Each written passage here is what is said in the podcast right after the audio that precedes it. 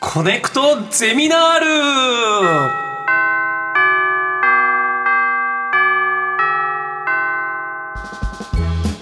いいね毎週さまざまなジャンルの講師が登場しあなたの知りたいという知識欲にコネクトする学校、はいコネクトゼミナール、うん略してコゼミ1時間目の授業は日本史です、はいレオさん学生時代日本史の授業お好きでしたあのー信長の野望とか、はいそういうはいゲームをやってた世代なのえで、え光栄の。だからはい戦国時代と三国志に関してだけは好おおきですけど、三国志、まあ、世界史ですけど、え二えええ2行で終わってて学会者業がありましたね。あそうなんです、ね、そこだけは得意だと思ったんですけど、なるほど他はね、ちょっと僕途中からは自信がない。私はもうすっかりからきしダメでございますああ、そうですか。はい、はい日本史は本当にからきしダメなので、うあのしっかりね今日お勉強しようと思ってます、確かにうんさて今回の講師の方をお招きしましょう歴史くんこと長谷川義輝さんですどうぞどうも、おつか歴史、歴史くんでございます。よろしくお願いします。お疲れ歴史お疲れ歴歴史史歴史ああ、そう、お疲れ歴史、はいそうなんです。私の挨拶でよろしくお願いします。よろしくお願いしますあのお疲れ様です頭にね真っ赤な甲そう冑なんです。いつもこのユニフォームで、はあはい、いつも赤い兜で来ております。はい。兜をかぶって登場長の谷川っていう、こう、なんかもう、かっこいいですね特注で作りました、これ。わあ、はい売ってないですよねそれあねこの頭の方売ってるんですけど、この前立てで取れる、この長谷川の部分は特注で2万5千円ぐらいですね。にあーでもすごい2万5000円 T シャツもそういうあ同じような、はやい、歴史くん T シャツで、あらはい一応、はい、っております小さく販売しております。はい。販売中なんですね、えー長谷川さんのご紹介をいたします願いします歴史くんこと長谷川義輝さんは漫才師としてデビューをされ現在歴史ナビ歴史ナビゲーター、歴史作家として日本全国のイベントや講演会に出演、歴史の魅力を伝える活動をされていらっしゃいます。ありが確とかうごにこのざいますいでたちだと何も知らない人やお子さんもなんか入り口なんか間口広そうだなってそ感うじでがしすてね。あ、そうですね。散歩してると外国人に写真撮られますね。あ、そう。やっぱりえ、はいお散歩さねてる時もこどのっかだか格らなん好かですかイイベントとかお移動城中とかお城巡りとかの時にいるとあとはなんかおじいちゃんおばあちゃんがたまに手を拝んだりとか、れぐらい 何に見えてるのかわかんないですけね、ど、は歴い史を飛び越えて現れたのかなってこう思われるんです 落ち武者のようにね思ってるのかもしれないですが。ただでも興味を持たなきゃこういう仕事にはつかないでしょういつから歴史がお好きなんですかそうよね僕よくあのちっちゃい頃から好きだったんでしょって言われるんですけど、大人になってからでへー二十歳からおう好きになっあて今年37なんですけどだいぶデビューが遅くて、でそれまではもう受験レベルというかしっかり覚えなきゃいけない科目だなぐらいな感じだったんですよ。はで一気にその二十歳の時にその興味持つきっかけは海外旅行になんとなく行こうと思った時に、なんで自分は日本のこと知らないのにミーハー心で海外行こうと思ってんだろうとか急に恥ずかしくなっちゃってあーなるほど帰ってきたら勉強するぞって思って、はい帰ってきてああじゃあ誰かなんか調べる調べがいのある人いるかなと思ったら私本名義輝と言うんですけど、はい足利義輝さんといういはいはい戦国時代の将軍がいまして、へーかっこいいんですよその人がそこからですあそこから何この人かっこいい同じ名前なのにすごいなーっていうのでえそのはい吉輝さんは、はいあのどんなところがかっこいい人なんですあかのあだ名がうん剣豪将軍って言っえて戦う将軍刀が得意だったええ方で、まあ、将軍ってもう別にその権力あるから実際その剣術が強くなくてもいいっちゃいいんですけど、武家の棟梁としてしっかり剣術を極めてで最後がその剣術で戦いながらまあた敵の、まあ、家臣の謀反にあってやられてしまうんですけど、その散り際がまたかっこよくて。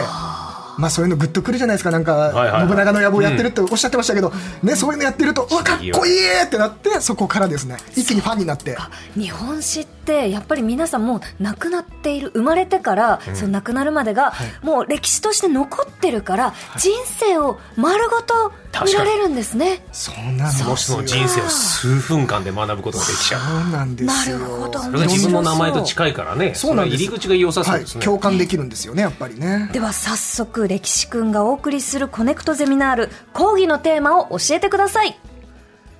自分との接点からたどる日本史入門はいはいなるほどさっきの話だはい、まさにこれ私の体験談なんですけども、まあ、歴史の勉強ってどうしても暗記記号のように扱っちゃうじゃないですか。そうでなんかすね受験のための覚そうえなん方ですだよった気がするうん授業数もねパッツンパッツンでやってますからなかなか一個一個細かくできないのがいろいろそういう原因があるんですけ縄ど、文時代ばっかり記憶が残ってるそうなんです縄文よ時代ノートばでねっかり鮮度記縄文だけ字が綺麗であと汚くなってねわかる最初はやる気だったから最初はねそう最初カだラーペンも駆使するんですけどねそうなんですよあれやってほしかったうんなので、まあ、自分とこう共通点があるとか自分との接点シンパシーを感じられると一気に歴史の世界にのめり込めるんじゃないかなと思うんですよね。確かにそうだなねるほど、うんでは早速一つ目のポイントお願いします一つ目のポイントは自分の職場や学校出身地からたどってみよう。はいはいははいいきっかけとしては確かにだねそうですよその土地ご縁があるわけですから、嫌が王にもでそこで調べるとあこんな人がいたんだとかこういう出来事があったんだというので一気に興味が深まるかなとそうですよね、日本の歴史っていうことは、今いるここの歴史ってことですもんね、ここそうだは赤坂ですね赤坂はいはい TBS 赤坂江戸時代何があったかご存知ですかえなんだと思います、赤坂五所みたいな名前も聞いたあかあねあれ 5, 点がね近くにありますけどはいここあの私江戸時代のマップ持ってきましたんでうわすごらい江戸時代のマップ本当だもう今もう便利でデジタルで調べたらすぐ出てきますんで誰でも調べられるスマホ持ってるはいあスマホでスマもホがあパればソコンでもいけるしスねマホでも見られる、松平秋の神と書いてありますが、これね、松平はいろんな人に名前あげるんですけども、秋というと、今の都道府県でいうと、広島ですね。広島のお殿様、つまりこれ、浅野家の屋敷があった場所なんですね、この辺りは。この辺りこの TBS があるところがその方のお屋敷だったそうなんです。しかも TBS 上からマップで見ると、いびつな形してるんですよ。細長くて、八角形、九角形ぐらいの形してるんですけど、なんと見てください、これ下の、下が TBS のマップ。一緒だはい、私が赤くくくりましたが、はい TBS の土地なんとほぼ浅野家の屋敷跡と一緒そういうことだだからそう浅野家をキーステーションにお送りしてるんですよ本当にそうなんだうわそうなんです朝の家からお送りしてるんですか、はい、浅野家というと歴史上の出来事でいうと、浅野匠の神というね忠臣蔵で、中心が、はいい忠臣蔵で、はいえ吉良上野介を切ってしまって即日切腹になったお殿様がいますがその浅野一族の本家にあたるお方ですねで居城は広島城ですから TBS にお勤めの方はぜひ広島城に行っていただければ職場にかつてここに屋敷があったお殿様のお城があったんだなというだけで全然広島城の見え方変わっていくんじゃないかな変わとります電柱でござるみたいな感じでねそうで生放すそうです送でござる生放送でござ TBS るのスタッフは生放送でござる殿っていうので全然そのまた12月のね忠臣蔵の楽しみ方も変わってきますねそうですね浅野家そういややっぱここに仕事をするならばね浅野家の話はちょっと興味入り口としてはいいと思います。あちょはいっ。と、この同じ形が今もその受け継がれてるっていうのがびっくりですね、そうなんです。結構そういう場所多くて、そういうの楽しいですね、非常に。はい。なるほどねあと近くに赤あの勝海舟の屋敷跡もありますからね。あここは辺はそうです。あの銅像が近くに立ってるんですけど、勝海舟の屋敷跡はそこは坂本龍馬が初めて勝海舟と会ったのがそこっていうふうに言われてますんで、もう巡ってたらきりないですよ。はいこれはどうやって調べるんですか要は教科書には載ってないわけじゃないですか載ってないですねどういう入り口で我々調べるんですかあ自分のの地僕元最近もうやってるのは例えば赤坂駅近くの史跡調べるだけ近くのお城調べるだあけで出てくるんですたくさんマップ誰かがピン刺してししてくれてると思うんですけど、ここもちゃんと Google マップ出てきますよ浅野家中屋敷跡っていうのでポーンと実は刺してあってそういうのを見ながら私はこう出張ついでお仕事ついでとかああじゃあちょっと1時間早く行って史跡で検索して回ってみようかなっていうのをしょっちゅうやってまだから長す谷川さんみたいな人がポイントいろいろ置いといてくれるととか歴史君で大丈夫ですあ歴史がごめんなさい急に距離感そうそう感じちゃうんで。歴史君が歴史君がそうだから国分寺市史跡みたいなことでやればいい国分寺、あ、そうだ、国分寺僕出身国分寺で出す身なんでもんす、はいね。最近国分寺巡りにはまってて、国分寺巡りそうなんですよそんなのあるんですか昔各、今の都道府県的な感じで、なんとかの国っていうのがあって、まあ、東京、埼玉、武蔵の国ですけど、国分寺はまさに、あそのお寺ねそのお寺。寺トップのお寺があったんですよ。その国に1個、国分寺というのと、あと女性版の国分二西寺って天寺があって、その跡地が、もうほぼどこも残ってないんですけど、礎石だけ残ってたりとか、70度塔が建ってたんですよ。礎石っていうのははど,、どういうものなんですあかの建物を建てるときにい柱をしっかりと頑丈に建てなきゃいけないんで、その下に置く根元の石そうですそうです礎石が残ってる場所がたくさんあってそうだあるあるもうありますよそねれがあればもっと観光地だったなそうなんですね70の塔ですからねもうデカデカとしたのが各今の都道府県にあったんですけどそれ地名からたどるのもいいよねだから国分寺の隣には府中が「府」がつくところが必ずあるみたいなおーこれはね多摩盛り上げ宣言でやっ うわたさすが土曜日どうぞよろしくお願いし玉まのすことといえばレオさんですね、はい続いてのポイント、じゃあ歴史くんお願いします、はい徳川家康は海外トレンドに敏感なおしゃれおじいちゃんえそんなイメージどうですか家康さんのー今もう「どうする家康」でビクビクしてる印象しかないですけどそうですよね。そうですねで晩年になると少しこう体型もふっくらしたりとはいはかいっていう肖像画でおなじみですけど、やっぱり歴史こう人間臭いとかキャラクターが分かってくると学びがいがありますのでそうですね家康も実はそういう一面があったんだと。はいそうなんだはいあのまあ、当時南蛮貿易って言って海外の方かい入ってきたりとか宣教師が来たりで貿易がひえー海外と非常に盛んになりましたけどその貿易を、えー盛んに行って自分の衣装にしてたなんか有名な人物といえばなんか織田信長とか、そうよねなんかかっこいいイメージありますよねいろいろはい西洋の甲冑南蛮具足とかって言ったりしますけど、南蛮のマントとか羽織ったりとか、甲冑着たりとか、おしゃれな印象ありますけど実は信長がその南蛮具足と言われるヨーロッパから伝わった甲冑を使ったっていう記録資料残ってないんですえよそうなんですかで現物も残ってないんです当然、あれだからいあのイメージがイメージがイメージがもう先に行ってあそうなんだまあ、ゲームとかでもおなじみなんで、ええええそうなんですけど実は違くて誰が一番それを愛用してたかというと、はい家康さんなんですね。あらそうなんですそれねはイメージなかったないですよねしかも晩年ですからね、おじいちゃんになってから、その西洋から伝わった西洋の甲冑を日本風にアレンジして使ってたんですよ。家康はなんでそんなその晩年におじいさんになってからおしゃれに興味がというか海外文化に興味を持ったんですかね、貿易をすんごい始めてるんですよその時朱印船貿易とかって言って、うん海外との貿易を盛んに行ってて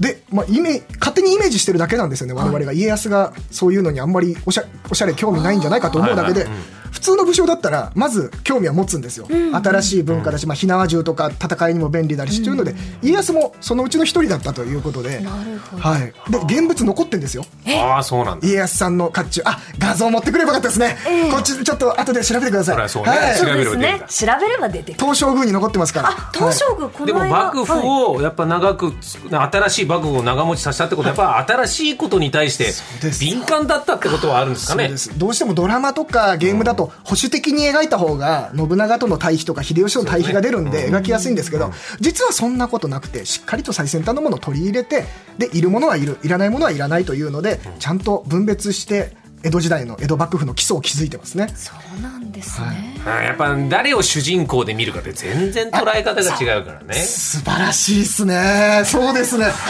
本当に。共鳴してますね、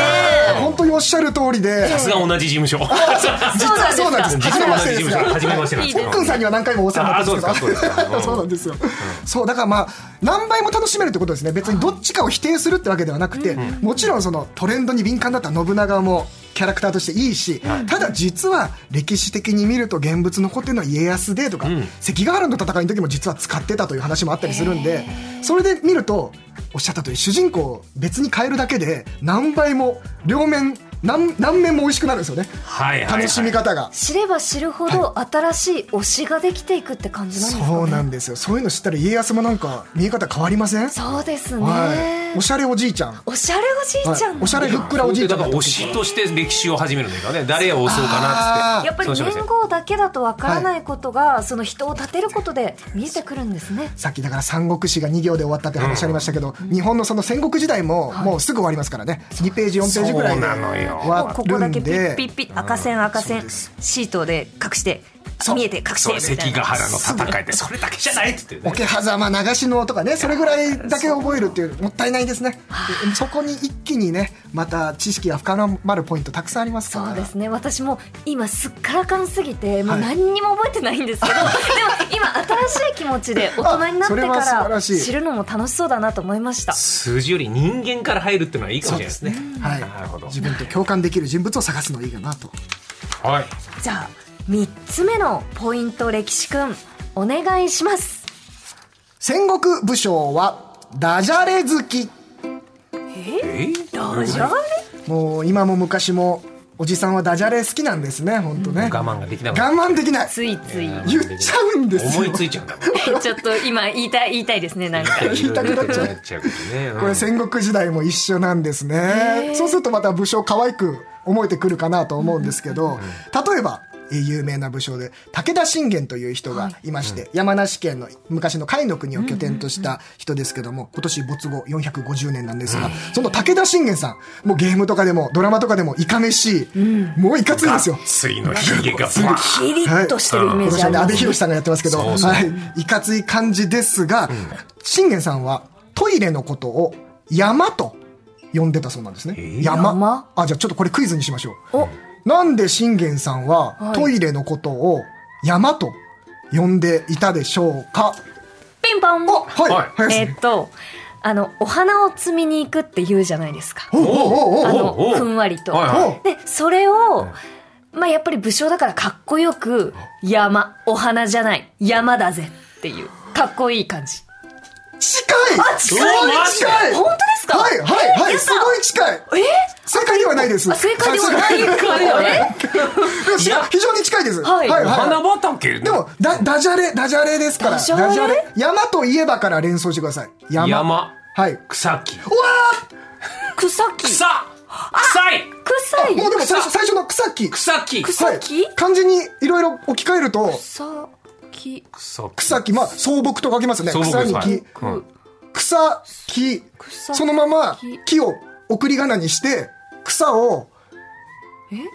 草臭い草臭い臭いだからそそのままです臭い匂い草木草木場所だということですなるほど一瞬あおっさんだねなんか信玄さんがこはっきりと理由は言ってないんですが側近たちがこうだったんじゃないかあーと別の説もあっえてえ山行く時は荷物を背負いますよねはい「荷を追う」ん荷物を追う」「匂う」ー日 本おじさんだおじ風さん林です火ね山の意味も変わってくるね変こうわなってってくきるますね本当ですあとねね山をの山は登ったらはい と下るはいお腹下るはいくだらないですねけど聞くほどなんかこう お茶目身だね近というはか、その戦国時代っていうとやっぱりね、あの人がねこう切った張ったっていう,、はいそうですそうです大変な歴史だなっていはうい感じがしますけど、んダジャレを言う方もいたんですね。言葉遊びあの文化ですからねやっぱりあとは弦を担ぐというのもあったりするんで、ええええまあ、戦行く時に出陣する時に儀式で打ち勝って敵を敵に打ち勝って喜ぼうというので、うんはいある3つのものを食べてたと打ち弦を担ぐために、はい、打ち勝って喜ぶぞというので3種類の、まあ、縁起のいい食べ物を食べていたんですが、ちょっと2つは難しいんで先言っちゃいますね、はい打ちあわびという料理があります打打ちちああわびわびあわびの料理で、はへい、ー打ちあわびあとは勝ち栗勝ち栗って栗の種類がありますねあーはい料理勝ち栗ではじゃあ喜ぶは何でしょ喜ぶうおはいおもう一個食べてました よもぎよもぎいやもうはいはいえおはい喜ぶ喜ぶ喜ぶ正解す冴えてますよ、は冴えてるやねっぱり今度ねですプリン食べてあの糖分が頭にいったんでしょうねすごい喜ぶ武将になり喜まぶす武将武将だ私行っが武将でござい ます今日の武将今日の武将今日のたね武将主役みた今い日の武な将すごいなありがとうございます、はい、そうなんです打ちあわびえ勝ち栗、そして喜ぶ昆布を食べてたとで出陣してそれで弦を担いでたという話がありますねまあでもダジャレはみんな誰も不幸せにしないからそうですねねみんなに浸透するにはいいかもしれないああと最後ダジャレで有名人といったら織田信長ええ織田信長があの今川義元を打ち破った桶狭間の戦いの時に出陣している途中にですね今もあります熱田神宮熱田神宮で参拝を行ってるんですよ戦勝祈願で、その時にある家臣をよ呼んでよしじゃあこの戦に勝つぞというのを家臣たちにこう時の声を上げて盛り上がったらしいんですけども、その家臣呼び出した家臣の名字は何でしょう、かかん勝ちたい時に、はい俺なんとなくあわかりました柴田かなあ柴田勝家柴田勝家だからはいはいはい柴田勝家って信長のもう右腕的な強い武将がいたんですけど、ええ勝家確かに勝つという字がついてますね、はいはい柴田さんではございまあせん違うんだはい、え一般的には全く知られてない方なので、まあ、名前だけ名字だけで結構でござでいもます、は勝いが入ってそうですよね名前にはい勝っちゃん名字でかっちゃんあれかっちゃんおいかっちゃんか追い かっちゃう下町風な感じで。っちゃんかっちゃんあ、違いますね。もっとよくある名字ですかよく、はい、ある名字ですね。おそらくこのフロア探したら一人ぐらいは、もしかしたら今いるかな。まあでもよくいる名前ですね。あ、いますいいらっしゃいますかいやいないあの人ここにはいないもうおかしいでしょスタッフがあの人指さすけどあの人胸岡君だから 全然関係ない関係ない全然カツ入ってない紛らわしいで宗すね岡さんでは 胸岡ではない胸岡ではないであすね。ないないないのかないかな中野中野中野。でもだ一人ず つ 今いる人の名前ですか名前と違ういやカツカツが入ってます勝つじゃないですよ。田中勝さんつではないです。田中勝田中勝つではないです。勝利は入らないです。勝利という字ではないです。はい。なんだ戦に、戦に、か、あーなるほどそういうことだ、はいかじゃあ加藤だ加藤だ 加藤だあ要はそういうことだなほるどつぞ加藤加藤信盛さんという人を呼んででしかも別にそんなに可愛がられてた家臣じゃないのに急に呼ばれて「なんだなんだ」って言って信長が戦に「勝とう」って言って。まあこれ史実かどうかで分かんないですけど、言い伝えで残ってて、はいはい、なのやでっぱ加藤さんが正解でございやまっすぱ叱る人がいなきゃいけない 一番偉いから誰も注意してくれないんだきっとそうなんですね盛り上がるしかできないとうん盛り上がるしかはいなるほどということでそうなんですちょ身近に感じちゃうねやっぱおじさんに感じるし、歴そう史でがすねあよこかんったなにですあの大変な中でこう遊び心を持って楽しんでいたんだなっていうのが分かりますね、はどうですか、ま、間に合いますか30から歴史を勉強するとか言える全然間に合いますよ本じゃあ当そのにこう30から歴史、このね場所だったりそのうん身近な場所、ダジャレ、いそしてはいはい人ってこう、まあいろいろな入り口今教えていただいくきつかあまりしまたすねけど、はいうーんそうですねまずはちょっと身近な史跡をちょっと調べてみたいなあっていう、いいですね、はい出身地の方とかさ同じ埼玉ですからねあ埼玉ですね埼玉のう浦和とかあっちゆかりありますよね、はい浦和とあと栃木県小山市にも小山あじゃあどっちも家康ゆかりだあそうなんですかはい、関ヶ原の直前小山表情って言って、ええ家康がよしじゃあ戦うぞというので関ヶ原に向けて一致団結した会議が行われたっていうんですけどあの小山市役所のところに石碑立ってますよあそう小な山あはいそういえば立ってた気がしはま、い、です小山御殿って言って、あの徳川家の将軍のあの御殿跡もあの市役所の北側のところあの広場になってるじゃないですか、ええあそこ御殿跡ですよ、えそうな、はい思い川のそばのあたあ、そうです、そうです。思い川。でも、思い川沿いには、あの、小山城って城跡があって、そう戦なんだ国時代に、はい。戦国時代の、あの、断崖絶壁に作られるんで。ちょっと俺も混ぜてくれよそれ盛り上がっていいなあでもいいねこうやって地元だよあっあていいですねいいですね。で、浦和は、あの、家康が実は、江戸城、江戸に入るときに、江戸城じゃなくて、候補地として浦和があったって話があって。だから浦和市、あのはい、の県庁とか、あ市役所とか、あっちの方坂のあたりあのりま、すね方かなとかっていうふうに、いろいろ、あ確かにの。あの坂のあたりはね守りとしては良さそうだね確かにあとうなぎのかば焼きもね発祥の地ですからね。そうなんですねそうなんです。中山道沿いですからあそこ。はい。いろいろあなってる。いろいろあねとレングさもんクイズにしたら絶対いいようクイズクイズの答えのめっちゃ面白いねクイズ楽しいです クイ意ズ外とね勇気のあるそう発です言よ。を大喜利力強いですよ大喜利力強いね。よさっきの時間帯も聞いてましたけど、え面白いですね面。白いですよありがとうございます。じゃあ、もうクイズの歴史をここにね、あの残いしいかもしてれないいきたいです。ということで、えーもうあっという間に授業終了でございます。はい最後に歴史くんからお知らせはございますかあはいあの1月にですね。飛鳥新社さんから新刊の少年漫画でわかる戦国時代というのが出ておりまして漫、お画子さん向けです。漫画はい、漫画で、まあ大人もしっかり学べる。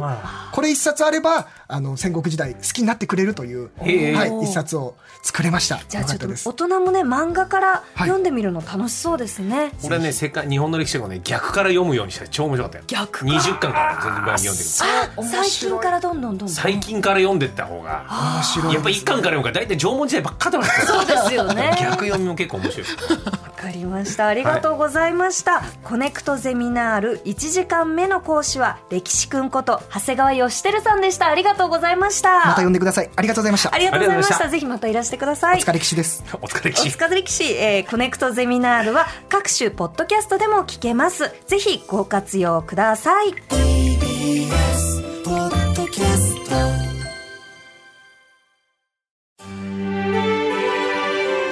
TBS ポッドキャスト三輪明宏のバラ色の人生三輪さんの神エピソード教えてキャンペーン開催 TBS ラジオ公式 X をフォローし「ハッシュタグ三輪明宏」をつけてあなたが好きなエピソードを投稿してください番組ステッカーと特製クリアファイルをプレゼントします応募は3月15日金曜日まで。詳しくは TBS ラジオのホームページをご覧ください。皆様、どしどし、どしどし、ご応募くださいましね。待っとるけんね。